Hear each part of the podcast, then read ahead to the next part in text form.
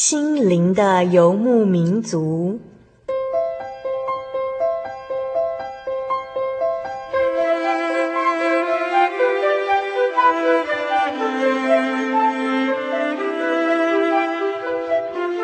在这个谁都不管谁的后现代社会里，每个人的心灵都是游牧民族。成长的过程就是寻找的过程。每一颗漂泊的心灵，其实都在寻找生命的绿洲。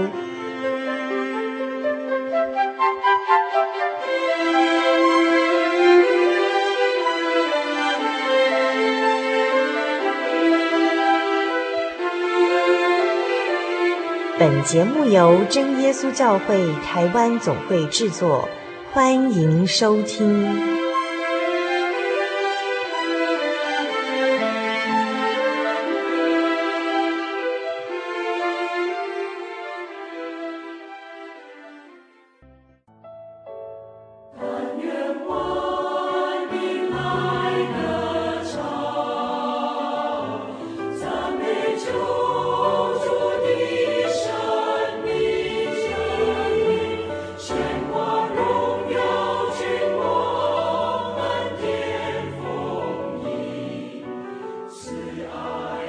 亲爱的心灵物民族，在空中的朋友，大家好，我是佩芝，很高兴一个星期的时间又到了。忧郁症对我们现代人而言，已经不是少数人才会有的经历。其实很多人都会有焦虑啊，或是忧郁的倾向，只是我们一直没有把它看得很严重，或者是不晓得要怎么样看待它。那我们今天很高兴在节目中请到一位学有专精的心理学专家来到节目中，跟大家谈一谈这些所谓忧郁、忧郁的倾向的一些成因以及解决的方法。那我们在音乐过后马上进行我们今天的专访。我要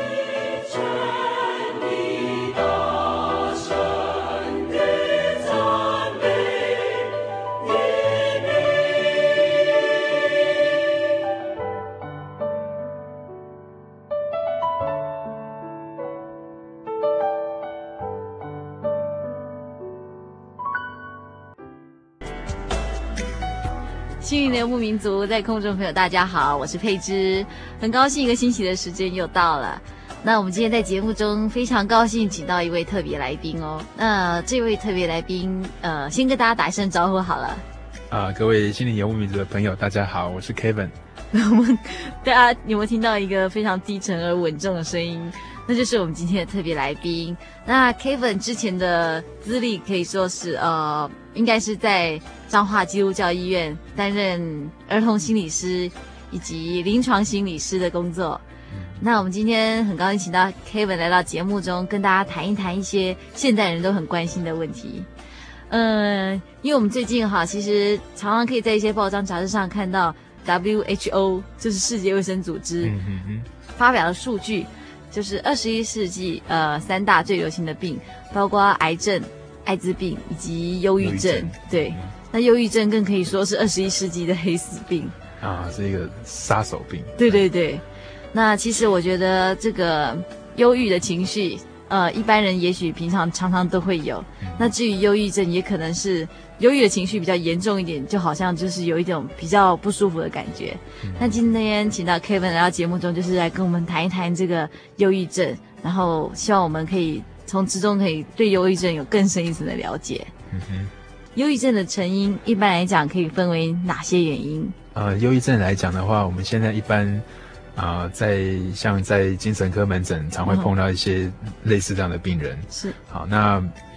通常我们会去看探讨他的原因的话，比较多都是从三个角度来看，一个是生理方面的，是。啊，就是说可能是他的体质啦，或者是说啊、呃，在遗遗传上面，或者是说他的内分泌上面来看。那心理方面的话，大概就会从他的啊、呃，在个人的想法上面，或是他的情绪的方面，啊，或是说他整个的发展的过程，从是不是从青少年时期，大概就对事情的态度。等等的，那社会层面的话，我们就看到更广，比如说之前的地震，嗯，好，然后一些压力啦，或是说一些社会的一些乱象，嗯，然后对个人造成的一些冲击，还有包括家庭的啊，嗯，包括个人在生涯上面的，或是在学校在工作上面的压力，嗯，等等的，这些都可能是社会层面的一个成因。嗯哼哼哼哼。这个探讨的角度就是从生理方面的、心理方面，还有社会方面的三个因素来谈。嗯、那这三个层面可能同样的一个啊、呃、人的话，大概都会碰到类似的问题。嗯，比如说常年工作压力，嗯，然后常年啊非、呃、对自己的工作要求非常的啊、呃、完美主义吗？哎，非常的完美啊、哦，甚至说他。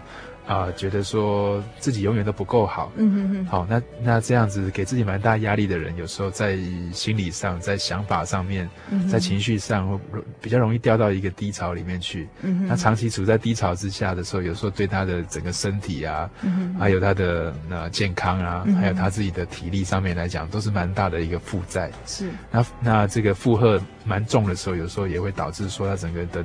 内分泌跟他的体质的一些改变，嗯哼，好，所以这个生理方面、心理方面、社会方面的各个因素，嗯哼，都是蛮相关的，嗯哼，可能都是我们在探讨上面需要考虑的，嗯哼，也就是说，有的时候是跟个性有关，是不是？哎，跟他的整个啊，比如说跟人的相处方式啊，嗯、看待事情的方式，嗯，也可以很比较统称来讲，就是跟个性有关，嗯，也可以这样说。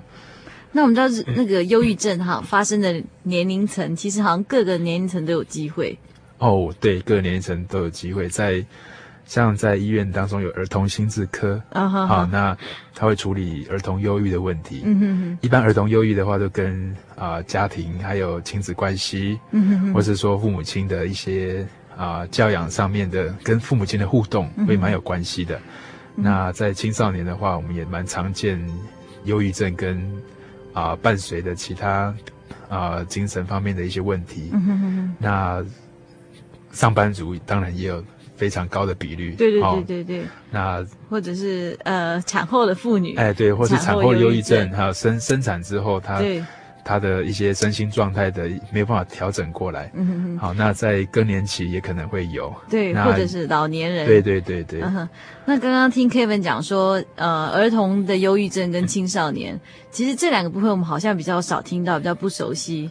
嗯、我们很少听到儿童忧郁症，那是不是跟所谓自闭有没有什么关系？呃，比较没有什么关系，因为自闭它是从出生开始，它是比较发展性的一个。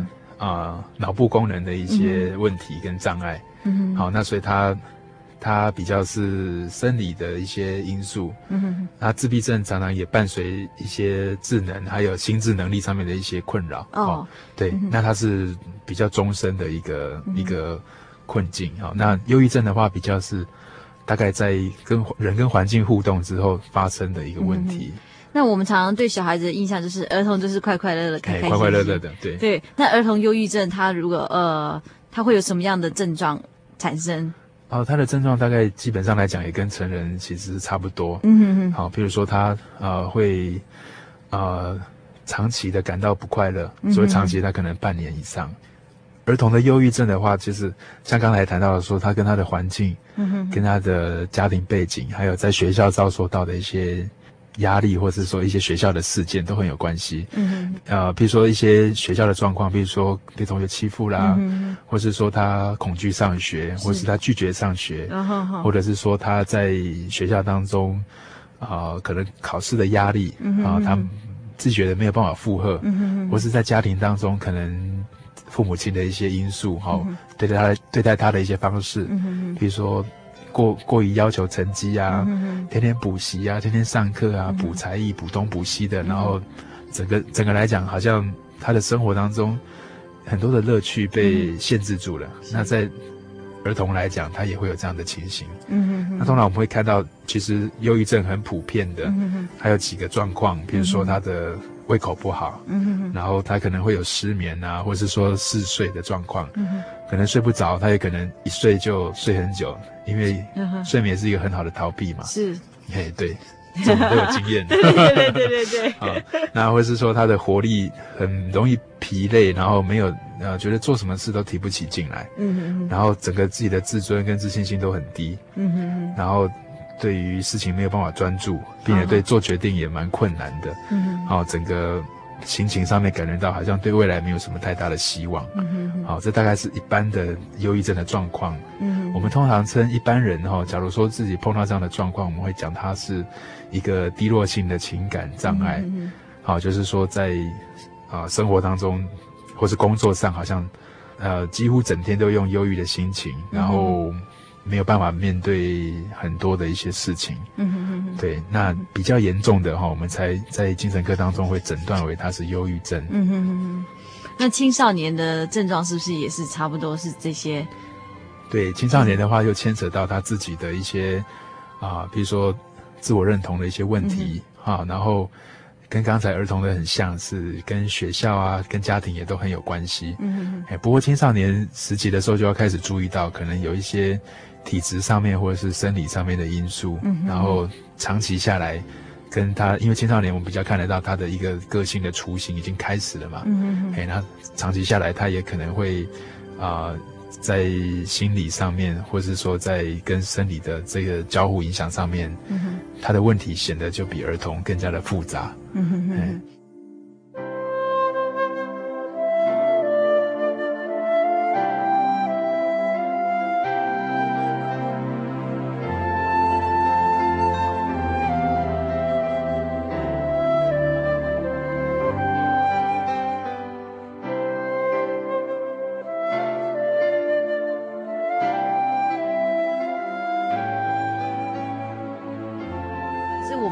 常常就觉得，呃，如果有一些不好的情绪发生或是怎么样，我们不会一下就觉得是忧郁症，可能只是觉得是是心情不好啊，或是呃个性不够开朗这样子。呃，对对对，所以一个几几个要注意的是要长期嘛，嗯哼，好，他可能是半年以上，或是可能长达两年，是大概都是处在这种状况之下走不出来。那第二个是他的强度，嗯，他要这个强度好像是他自己在工作或是面对他自己的。一些该做的这些事情都提不起劲来，没有办法面对。嗯哼，好，这是第二个。嗯哼，那第三个就是啊、呃，第三个比较是他的生活上没有办法适应。嗯哼，啊、呃，比如说，比如说我们比较明显的判断的话，可能他会有啊、呃、自杀的意念，嗯哼，或自我了断的一些想法。嗯哼，好，甚至说会有一些啊、呃、比较出乎意料的一些举动。嗯哼，好，比如说可能间歇性的自我伤害，像。就可能就吃很多吗？或者是说，对对对，或是说吃不下不吃，好等等的，好。嗯哼。但是忧郁症只是精神官能症当中的其中的一类型。嗯哼哼。啊、呃，刚才佩斯有提到说很多不好的情绪嘛，嗯哼。那不好的情绪可能也包括焦虑的啦，嗯哼。或是非常强度的焦虑，可能是就是恐慌，好、嗯，或是说恐惧，恐惧某些事情。嗯哼。听 Kevin 这么一讲哈，其实好像不只是忧郁症，我们好像也常常听到另外一个名词是躁郁症啊。躁郁症，对对，那躁郁症跟忧郁症又有什么不一样？呃，躁郁症的话哈，其实它我们把它归类更加的明显的一个因素是在生理上的一个成因，嗯哼，啊，它的内分泌的一些失调哈，嗯哼，导致他可能在某一段时间可能他非常的狂躁，嗯哼，啊，可能狂躁他可能睡不着啦，他可能。啊、呃，想做很多事情，他有他有很多的呃非常夸大的一些自己的一些想法，嗯、可能想自己本来做不到的事情，他现在都可能想要去做。嗯，好，比如说他可以可能嗯非常久他都不用睡觉等等的哦，哦，但是过一段时间他又好像泄了气的皮球一样，又掉又掉下来了，所以他会狂躁的时候狂对狂躁的时候一段时间，然后忧郁的时候一段时间。嗯，好，那通常我们会认为说。躁郁症的话，它就比较接近我们所讲的这个精神疾病了。哦，好，不是精神官能症。对，比较不属于精神官能症。当然，这两类没有办法很明显明显的区分。哎，对，嗯哼哼哼。那那这个躁郁症的话，我觉得比较多的话就要去留意啊，精神医疗对他来讲会有一点帮助。嗯哼哼哼。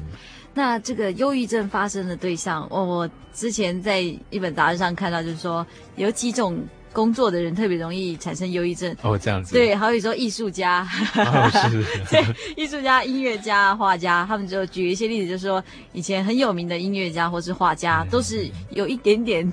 这样的一个状况，对对对对，然后我在想，有有时候那个可能跟他们生活作息不正常有点关系。这样子吗？可能他的那个因为创作的话，你不能中断嘛，你可能要很很持续的。那可能艺术创作有时候也需要夜晚啊。对对对，没错。然后就挑灯夜战啊，不论是作家或是什么的。对对。那那生活不正常的时候，有时候。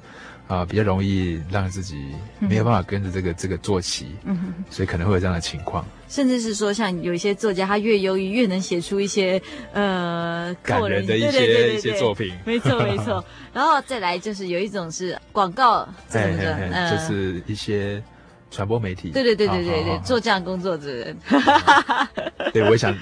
对，我想这也是蛮有压力的一个工作，对对，精神压力可能是因为他要不停的有创意。对对对，对对。那还有一部分的人是年纪大的人，哦、老年人。老年人的话的忧郁症大概就跟生理的因素会蛮有关系的。嗯哼哼。好，因为他到年老的时候，一些脑部的一些功能会比较退步嘛。嗯哼。好，那比如说老年痴呆症啊，老年忧郁症，这些都是蛮相关的一些跟老年人的健康有关系的，并且。老年人他会比较，因为走到人生的一个一个比较靠近终点的时候，他需要回顾他的一生。是。那假如说没有办法得到一个同诊的时候，嗯、有时候他会蛮陷入在一个后悔啦，或是说一些比较负面的想法，哎，对，并且比较疏于晚辈的关心的话，也可能会这样子。就是后悔又没有办法改善。哎，对哈，因为就已经到快到终点站了。然后，特别是只是说在一些都会区。呃，生活的老年人，因为特别觉得好像自己没有办没有生产能力，没有办法赚钱，对对对，然后就会觉得自己很多余。对对对，对，嗯、呃，那还有一部分人，好像据说是医生。哦，那就是工作压力也非常大的一群。是。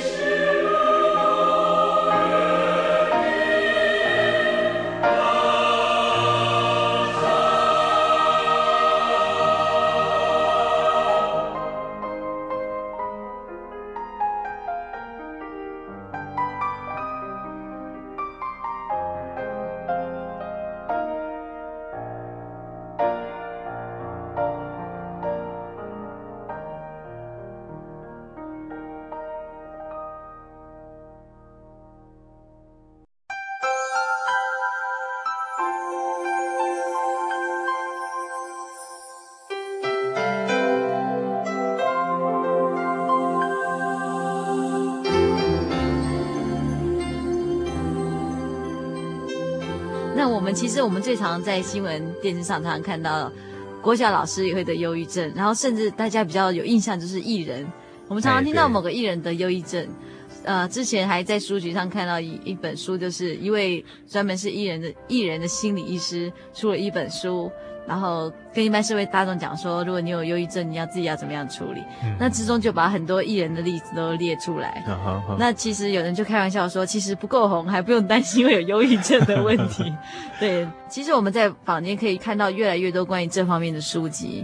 那今天 Kevin 是不是可以给听众朋友们一些建议？就是说，不管我们是不是真的已经严重到忧郁症这个地步了，那当我们有这样忧郁的状况的时候，我们应该要怎么样找到出口？嗯。嗯其实像刚才提到这几类哈，比如说啊、呃，艺术创作者啦，是，或是艺人呐，啊、嗯，或者是说是医师啦、老师啦，嗯、哼哼或是呃，或是这些我们看起来好像在社会上蛮有成就，然后也蛮出名的，对对对，也蛮有名望的人。是，那为什么说忧郁症它是世纪的文明病？其实就是在这个点上面来看哈。是假如我们从几个角度来看，一个是啊。呃一个人他对自己的一个认定，嗯哼，啊，譬如说艺人得到很多的掌声，是，他也得到很多的关注，嗯哼，但是这这些关注到底是不是他真真正的需要的？是，啊，我们在节目刚开始的时候有提到说，啊，这个从生理的因素、心理的因素，还有社会的因素，是，但是一个更核心的一个因素是从灵性的角度，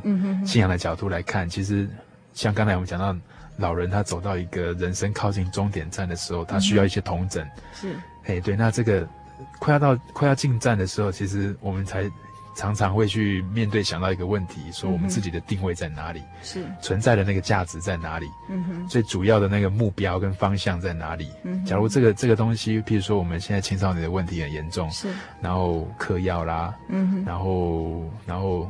玩整个半夜他都不回家了，是，然后白天回去就睡着了，就倒头就睡，嗯、等到天一黑他就起来了，对，对不对？那这好像是他，因为他并不知道他的人生会到终站，嗯哼，所以好像他不思考这个的时候，他好像一天过一天的时候，就好像蛮没有目的的，嗯哼，这也是形成人类一个忧郁的一个状况，所以我们才会说这个忧郁症是文明病，嗯哼，那越。越高文明的地方，可能他这样的情况会越严重，是。因为人好像就被放到一个地方，茫茫大海，他不知道他自己的定位在哪里，嗯哼，也没办法确定什么事情，嗯哼哼，啊，并并且在这么变动的时代里面，这样的不确定感就更加的严重，嗯哼哼，那工作压力一大，你非常投入，但是你花了一天花了十几个小时在做同样的一些事情，嗯哼哼，感觉上很有成就，但是其实静下来的时候又想自己在做什么，对对对，哎，那是一种。好像失去规范的一种感觉，是，有时候又会产生倦怠感。嘿，对对对，嗯、哼哼。这样的一个观点，就是从人类存在的一个观点来看，可能忧郁症跟我们人本身自己怎么去探讨，嗯、怎么看待自己的存在会有关系。是是，是对，嗯哼。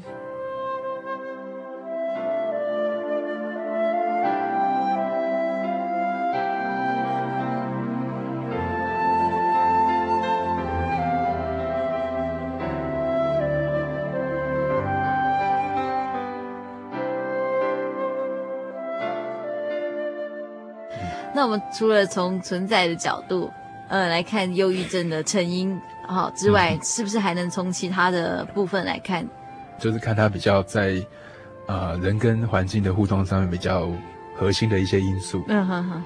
我觉得像有几个点可以看哈、哦，譬如说，嗯、面对失落，嗯哼，这失落可能不见得是说像一种生离死别的那种失落，是，而可能是像刚才存在的这种观点来看的时候，好像。自己对自己的定位失落掉了，嗯哼哼，人好像找不到自己的定位的时候，那就是一对自我价值的一个失落，嗯哼。那有时候是对关系的一种失落，嗯哼。啊，譬如说，像产后忧郁症的这个这个妈妈好了，嗯哼，哦，她可能可能生产之后的内分泌有一些关关联，然后身体的状况是。那另一方面是在怀孕过程当中可能。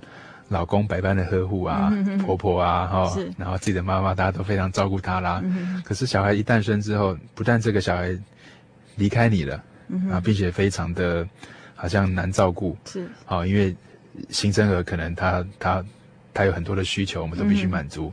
那另外一个就是没有被关注之外，他可能也要面对自己当妈妈的这个角色。嗯哼哼然后当没有被关注的时候，有时候常常会觉得说那个失落也蛮重的。嗯嗯好，那男女朋友当中，像失恋的人，这个环境的是关系的这个因素，也可能会造成他的他的忧郁，哈，甚至说一蹶不振等等的。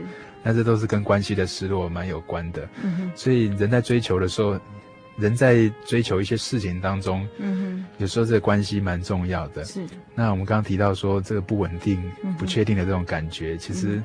你要去哪里找到一个很稳定的关系呢？是，怎么样去确定自己的方向，嗯、去找到一个很稳定的关系？嗯哼，啊、呃，在信仰上来谈的话，我觉得一个呃神对人的一个关心跟关怀，嗯、还有关注，这些是一直都存在的。嗯哼，那假如这个存在，有时候人。没有转，没有转过头来回回头去看这样的一个关系，跟神对他的关注，有时候就好像在一直在茫茫大海当中往前面走，但是没有回头去看到原来有那么坚定的一份力量跟关系在那里。嗯哼，那假如是这样子来看的时候，其实我们也可以蛮能看得懂，其实忧郁是让自己陷在一个像一个黑洞一样陷在那边，但是其实在这个黑洞之外，一直以来就是有一个有一个神。好，有一个对人非常关注、百分之百能够接纳的一个神，他可能在那边一直等待。是。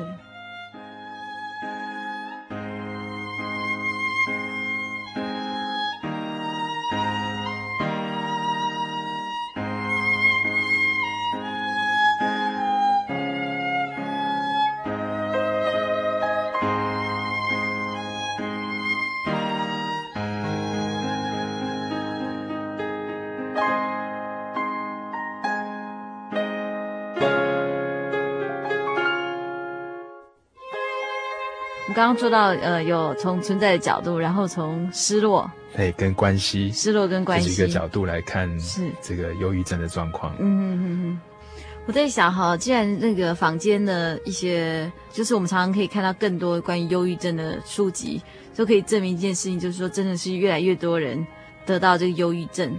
呃，其实我想，每个人或多或少都有这种忧郁的经验。好比说，我有一阵子实在是觉得工作压力很大。然后都不知道不晓得要怎么样疏解，然后我就看到一本书上说，呃，其实运动就是规律的运动可以、嗯、可以帮助呃心情的恢复。那我就真的是去呃游泳啊，或者是跳跳韵律舞啊，嗯、就没想到真的是当运动完之后，真的都心情都比较舒畅，比较开朗，哦、就是身身体跟心理都得到很大的平衡。对对对对，那事实上还有另外一种方式，就是据说是每个每天至少接触一小时艺术哦，艺术作品。对对对，呃，不管是可以弹弹琴啊，唱唱歌啊，或者是有些人他们就去画画。那我想创作真的是可以疗伤，这个的做法比较在让自己能够放松。是，哎，我想这个放松对忧郁的人蛮重要的。是，或者是面对自己嘛？哎，面对自己，然后比较能够跟自己有比较深入的一个接触。嗯哼。但是这个接触又不能给自己太大的那种负担。嗯哼。好，譬如说有人就不断的要去询问自己到底。做的对不对？做的够不够好？嗯、做的完不完美？是，这其实也是压力蛮大的。是，所以一一方面是放松，一方面是能够真正的去面对自己的问题。嗯哼哼哼。刚刚我们提到几个很容易得忧郁症的对象，其中有一个就是完美主义的人。啊哈，在工作上很自我要求的。是。那我们刚刚只提到的就是两点，就是呃，忧郁症得到忧郁症大概可以怎么样疏解啊？那我想我这很幸运的，就是呃，可以从这些方面慢慢的找到出口。Kevin 在这里能不能给大家一些建议？就是说，如果我们有这些忧郁的状况产生的时候，可以寻求什么样的帮助？啊、呃，我想房间比较我们马上可以得到的资源，像现在的医疗资源很丰富。嗯哼。好，那但是在接受医疗之前，我们觉得我们比较深刻的来面对自己这个问题，是好好的思考说，在工作上面，在人际上面，嗯哼，啊，或是说在自己的定位上面，自己是不是缺了什么？嗯哼，是不是有一点迷惘了？是，是不是有一点像？迷失了一个焦点的感觉。嗯哼，好，我觉得在教会当中，其实以信仰的体验来讲，嗯哼哼，这样子的问题在神看来的不是问题，是。因为神他无条件的这样的关怀跟一个关注，嗯哼哼，其实他本身就是希望人在喜乐的生活当中可以活着，在他的爱当中可以活着。嗯哼，那假如假如说一时之间被这样子一种心情所捆绑，嗯哼哼，那比较全面性的来讲的话，其实。我们很认真的去面对这个问题，嗯、我们还是需要从自己的这个认定自己的这个角度，好来做一个解决。嗯，但是比较快速的得到一些帮助，我觉得从生理方面的、从心理方面的，或是改善自己的社会环境，这些都有关系。嗯，像社会环境来讲，有人就去度个假吧。嗯哼哼。好，那有人就换个工作。是。好，因为那个工作其实。呃，没有什么好眷恋的，是 但是好像给他带来很大的成就，可是好像有蛮多人际的困扰，啊、很多的，嗯、特别是都会的上班族，可能是，是那从社会角度来看，或是好好的处理你跟家人可能长久以来的一个关系，那心理层面的话，有时候就需要积极的去改变自己的想法，嗯哼，然后有时候多以正向的一些心情来替代，譬如说当碰到事情的时候，你去留意到自己常常会。自我批评，嗯哼，或是自我责备，嗯哼，或者是自我贬低，嗯哼，好，但是这些我们只要一出一出现的时候，我们可以好好去想，去抓到那个负面的想法，然后换一个正面的来思考，这样子。嗯，那生理方面的话，我觉得现在的医疗资源蛮丰富的，啊，坊间的一般的大医院或者是说精神科的门诊，大概非常多的精神科医师都投入这样子的一个诊断跟治疗的工作。嗯，那因为长期的这样的忧郁，他在啊、呃，身体方面，他也会有一些内分泌上面，或是一些啊、呃、体质上的一些因素。嗯、那这些东西也可以啊、呃，短期或是遵照医师的一些指示，好，那从药物的方面来做一些调整。嗯哼哼。好，比如说一些抗忧郁或是抗焦虑的一些药物，嗯哼哼等等的。啊，但是更长远的看，就还是像刚才所提到的，嗯、其实要很核心的去，呃，要很认真的去面对自己这个。啊、呃，自己的这个对人生的这种定位的问题，嗯、所以就是说，呃，忧郁症的产生，它一定是有一个原因，有一个最根本的原因。我想那是一个共通的原因，不论在每个年龄层，是他大概都会面对。比如说以儿童来讲，他面对的是他跟这个环境他怎么样定位，嗯哼哼，他对爸爸妈妈的一些对待的方式，有时候他会。会不知道很矛盾的时候，他怎么去定位他自己？嗯哼，这个定位跟自我认定是很重要的。嗯，那对妇女，呃，对更年期妇女，或者是说对青少年来讲，对上班族来讲，对老人家来讲，嗯哼，可能都是蛮相近的。这一点大概都需要去突破、去接触。烦恼孤单中的人，可以到我这里来。我就是你的安息，的安息。我心里柔和谦卑，你们当学我样式，你们就必得安息。得安息。我的。是容易？的，我的担子是轻省的，我的轭是容易？的，我的担子是今生的。烦恼孤单重担的人，可以到我这里来，我就是。你的安息，的安息。烦恼孤单重担的人，可以就是你的安息。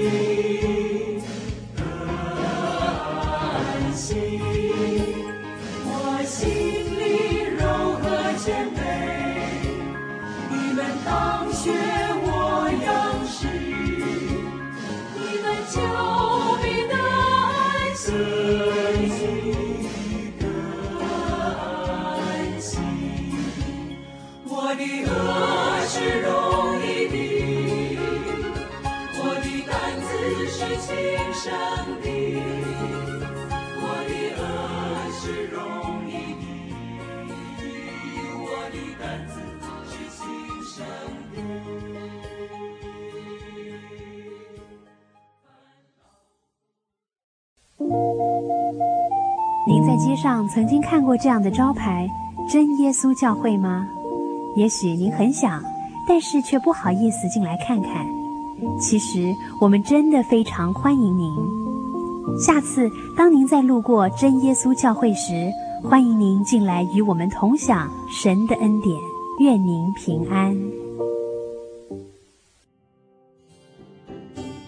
烦恼孤单中断的人，到我这里来，我就是你的安息。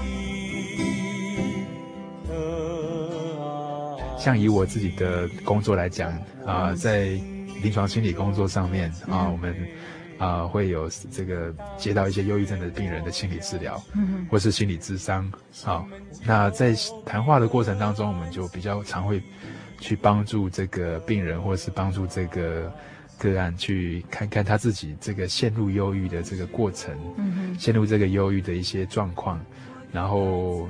自己怎么看待这个忧郁的？嗯哼，然后自己这个忧郁到底给他带来什么样的意义？嗯哼，好，有人的忧郁甚至伴随了一些好处哦。No？哦，譬如说他当他忧郁的时候，他得到很多人的关心跟关注。哦，好，那这可能是他要面对的一个一个切点。好，嗯，那也有人的忧郁可能是。啊、呃，会让自己陷入一个非常不好的这个一个模式里面，嗯，但是这个模式又有助于他可以逃避掉一些压力，所以就潜意识想要忧郁吗？啊、呃，是这样子。他大概没有，他他大概没有没有意图要去这样做，但是就很自然会掉进这样的一个状况里。嗯哼哼。好，那我们就会鼓励他在正面的地方找到一些出口。嗯哼。那我觉得短期来讲，对，这样透过这样的协谈会蛮有帮助的。不过。更核心的问题就是像刚才我们所提到的，嗯、去找到自己的定位。嗯，那也留意到，像以信仰的角度来看的话，嗯、也留意到，真的是有那么一样的一个力量，那么样一个神，他是非常的啊、呃、投注在关注我们，只是我们没有回过头来看见他，嗯，然后让自己一直陷在一个沼泽当中，嗯，就好像。天上已经有一条绳子一直在你旁边，但是你没有好好拉住那个绳子，嗯，啊，一直关注到自己，其实就掉在这个泥沼里面的那种感觉。嗯、哦，对，刚刚 Kevin 这么一说，我就想到一部电影，叫做《心灵点滴》。啊、哦，心灵点滴。对，那个心那个医生他，他他是在疗养院找到他人生的方向，他就是在疗养院中发现他他居然可以帮助别人，然后当他在帮助别人的时候，他忘记了自己的问题。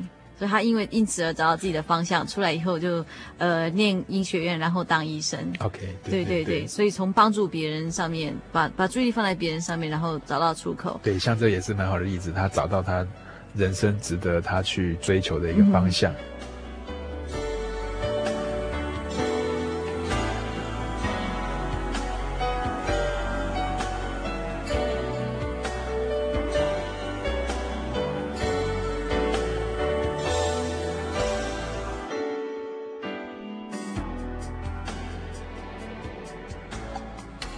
Kevin 听到的这个自我认定啊，是不是能够给我们听众朋友们一些建议？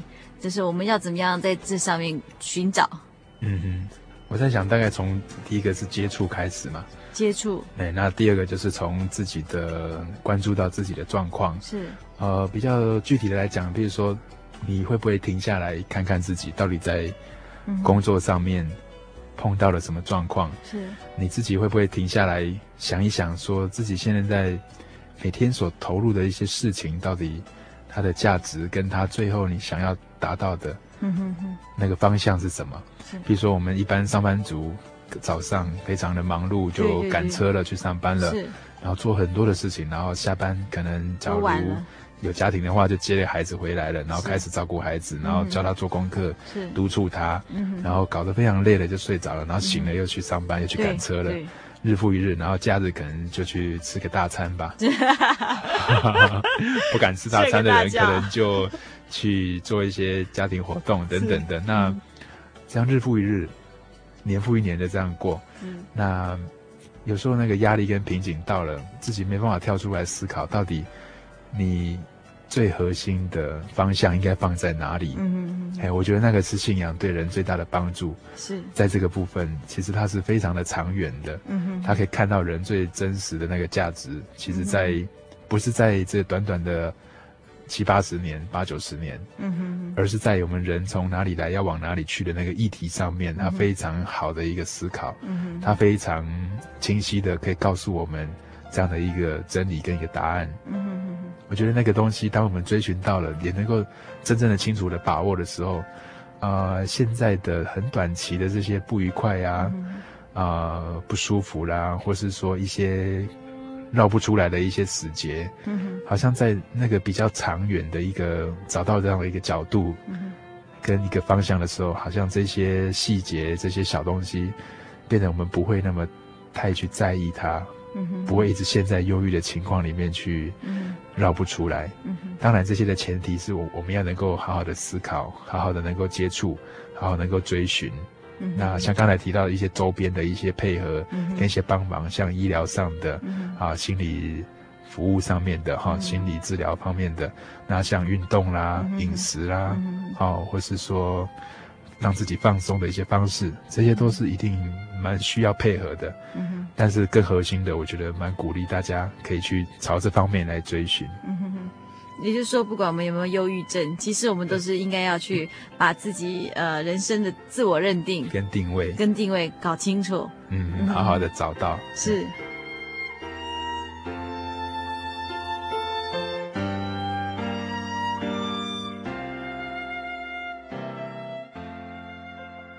其实不管是听众朋友或者是周遭的朋友，遇到这样的事情的时候，我们都可以呃。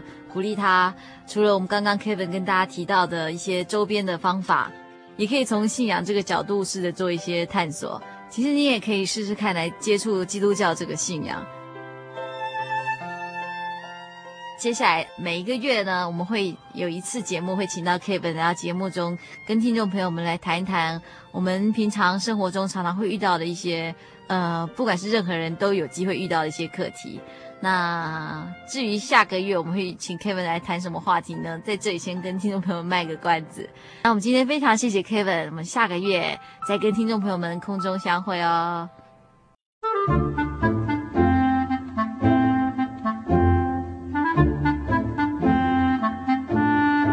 圣经是世界最畅销，也是翻译本最多的书。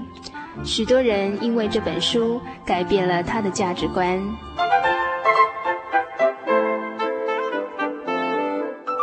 请和我们一起进入圣经的迷人世界，欢迎收听《圣经小百科》。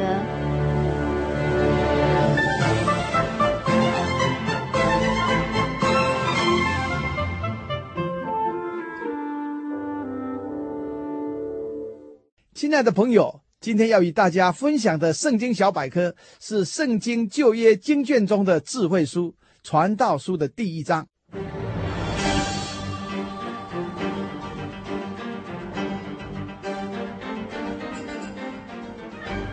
旧约三十九卷圣经中，约伯记、诗篇、箴言、传道书、雅歌等五卷，通称为智慧书。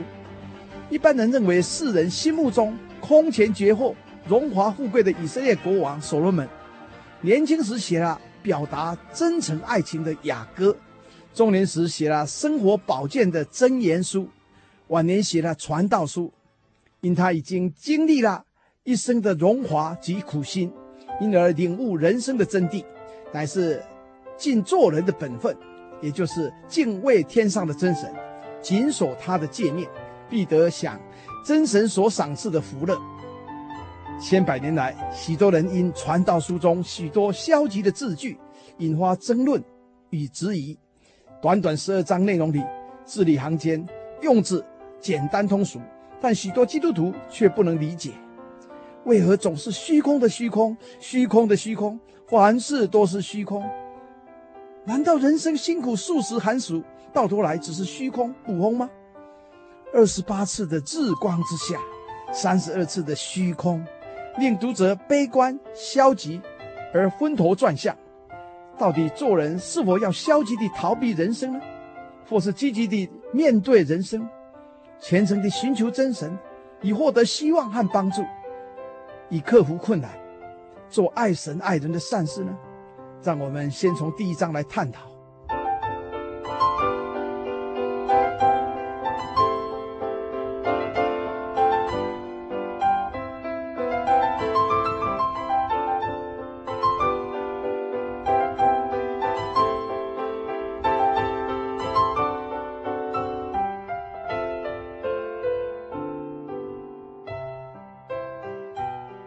节这么写着：在耶路撒冷作王，大卫的儿子，传道者的言语。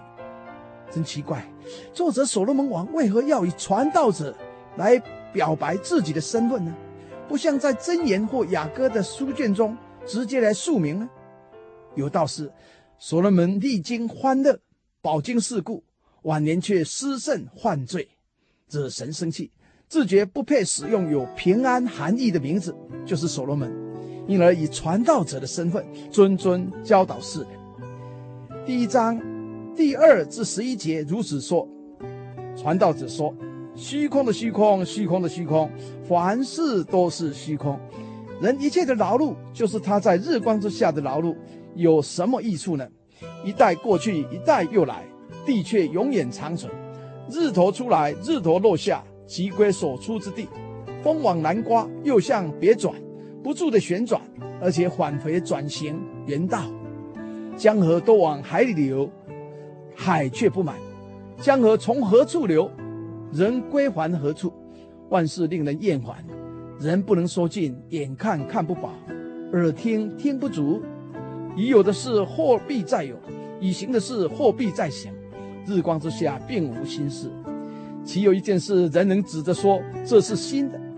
哪知在他们以前的世代早已有了。已过的世代无人纪念，将来的世代后来的人也不纪念。第二节里出现五个虚空，告诉我们人的一生，哇哇坠地时是空手握拳出世的，气断离世时是摊开手掌离去的，真是空手来又空手去。而且活时无论得到什么，凡事皆是短暂的感觉，心灵总是无法满足。不错，人一生劳碌，从少到老，却得不到永远有价值、有好处的东西。世代更替。日复日，年复年，地球似乎没多大改变，日出日落，天天如此，日日夜夜循环不止。江河的水流向海里，因海水遇热蒸发成水蒸气而上升，所以海水不会满溢出来。水蒸气飞向山顶，遇冷成大水滴下降，山顶下雨又流向江海，如此返回转行原道，循环不已。日光之下无新事，万事要说说不尽，万物要看看不饱，万事万物要听听不足。已有的事或必再有。今日所流行的蓝色的领带，或细的，或宽的，或中庸的，几十年前岂不已流行过了？女士们的洋装，或长的，或短的，或中庸的，几十年后仍然会变换。可见已行的事，以后必再行。日光之下本无新事。所罗门王看遍世人的生活形态，深深感觉世事没有多大变换。过去的人要吃穿用，今日的人也需要；将来的崭新人类也不能欠缺吃穿用的。为生活奔忙的人们总是现实无奈的。已过的世代已是过眼云烟，老掉牙的事有谁会再度提起呢？而放在心上纪念呢？未来的世代不知如何，同样的，其后来的人也不会纪念先前的事。由此可知，当代的人重视当代的事，有限的生命只是关怀有限的事。现实的无奈让人无情，光阴的飞逝令人淡忘，尘封的往事岂不虚空又虚空吗？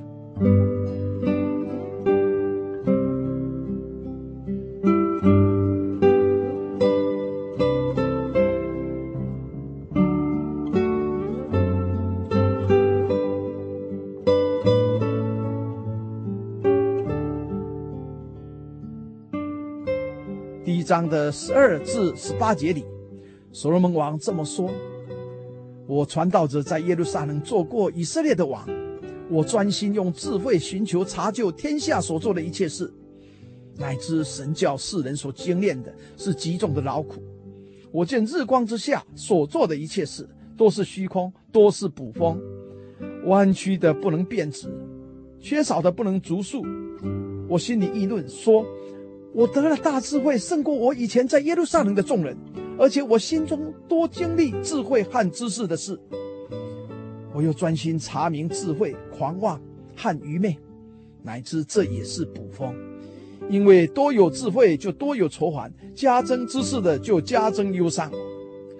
所罗门王在耶路撒冷做过以色列的王四十年之久，他以神赐给他的智慧调查研究天下大小事情，要明白主宰一切的真神，到底对人类有何期许？人活着到底在干什么？他寻求其中的答案，结果发现，神教世人所经验的是极重的劳苦。原来亚当夏娃的时代，伊甸乐园已成过去，始祖犯罪带来咒诅。世界成为苦海，女人有怀胎生产的苦楚，男人有劳苦流汗的辛劳。犯罪以后的人类，人生的本质就是极重的劳苦，劳苦所做的一切事，到头来成虚空，无永远的价值。人的欲望让人捕捉心中的理想，然而得到之后，日久失去原先追求的意义和取得的快乐，如同用锁捕风一般。手掌摊开来，毫无一物，令人失望叹息。世上许多事都是真神所命令的。神是弯曲的不能变直，神让你出生在贫贱的家庭，让你罹患慢性的顽疾，让你生性粗心大意，让你外貌身材不如别人，让你从小失去亲人。为此遗憾事，令遭遇者无可奈何。本来世上的事不如意者十常八九。不完全的、令人不满意的事，往往人力无法补足。得了大智慧的所罗门，虽有高人一等的智慧和知识，胜过以色列耶路撒冷的众人，但他专心观察明白之后，才发觉人的智慧极有限，人的狂妄极无知，人的愚昧极可怜。人类虽对自己的境遇不满、抱怨、抗议，然而世人的强求不一定有果效。最后像捕风一般空虚无益。第一章的结论告诉我们：一个人比别人多属世界的智慧和知识，让他通晓万事万物，反而增添他的忧愁烦恼。诸如知道青菜中含有农药，罐头里含有防腐剂，紫外线会伤害人体，马路上车祸频繁，歹徒会入屋抢劫，也会绑票杀人。等等消息，听了以后心中就会愁烦难过了，忧伤的心也加增了。是故，在虚空的世界里，你当寻求永不改变的真神，追求不虚空的事。在劳苦愁烦的生活中，当寻求世人安息的救主耶稣，追求永生之道，将来才得以进入荣耀光明的天国。现在就让我们低头。向天上的真神祷告，奉主耶稣圣名祷告，慈爱的天父，我们人类独一的真神，在此向您颂赞感谢。自古以来，你创造宇宙万物，供我们使用至今，你的爱无时无刻皆向我们显明。只是有许多亲爱的同胞尚未认识你，我们曾经向你呼求，求你选召您的工人，传扬天国的福音。让您的传道人能阐明福音的奥秘，引导人归向你、亲近你，使他们信靠你、得着你，与我们同着天国的道路，直到领受永远的福气。哈利路亚，阿门。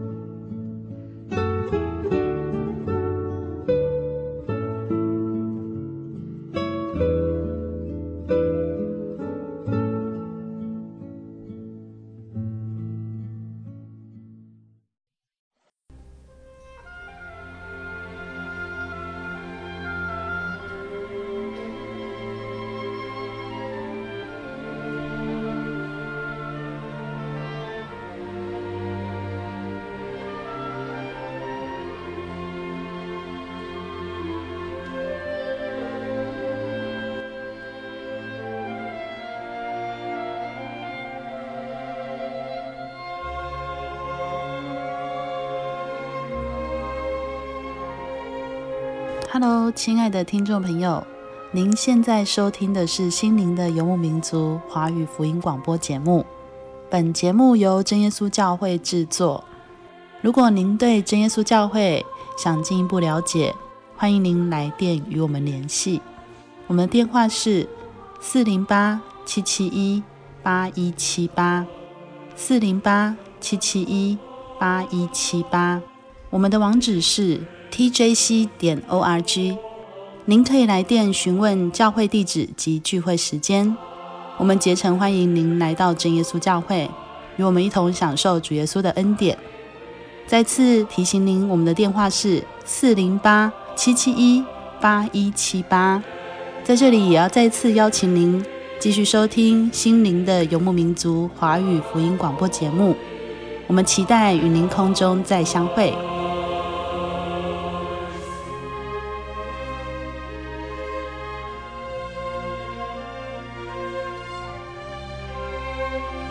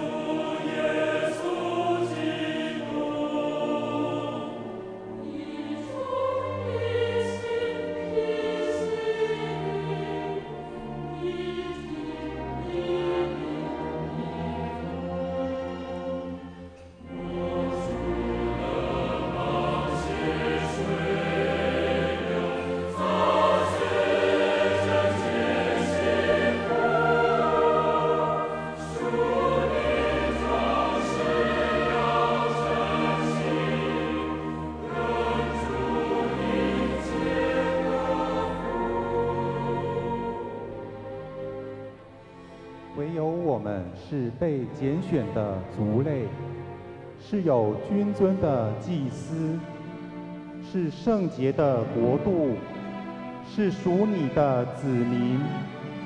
要叫我们宣扬那召我们出黑暗入奇妙光明者的美德。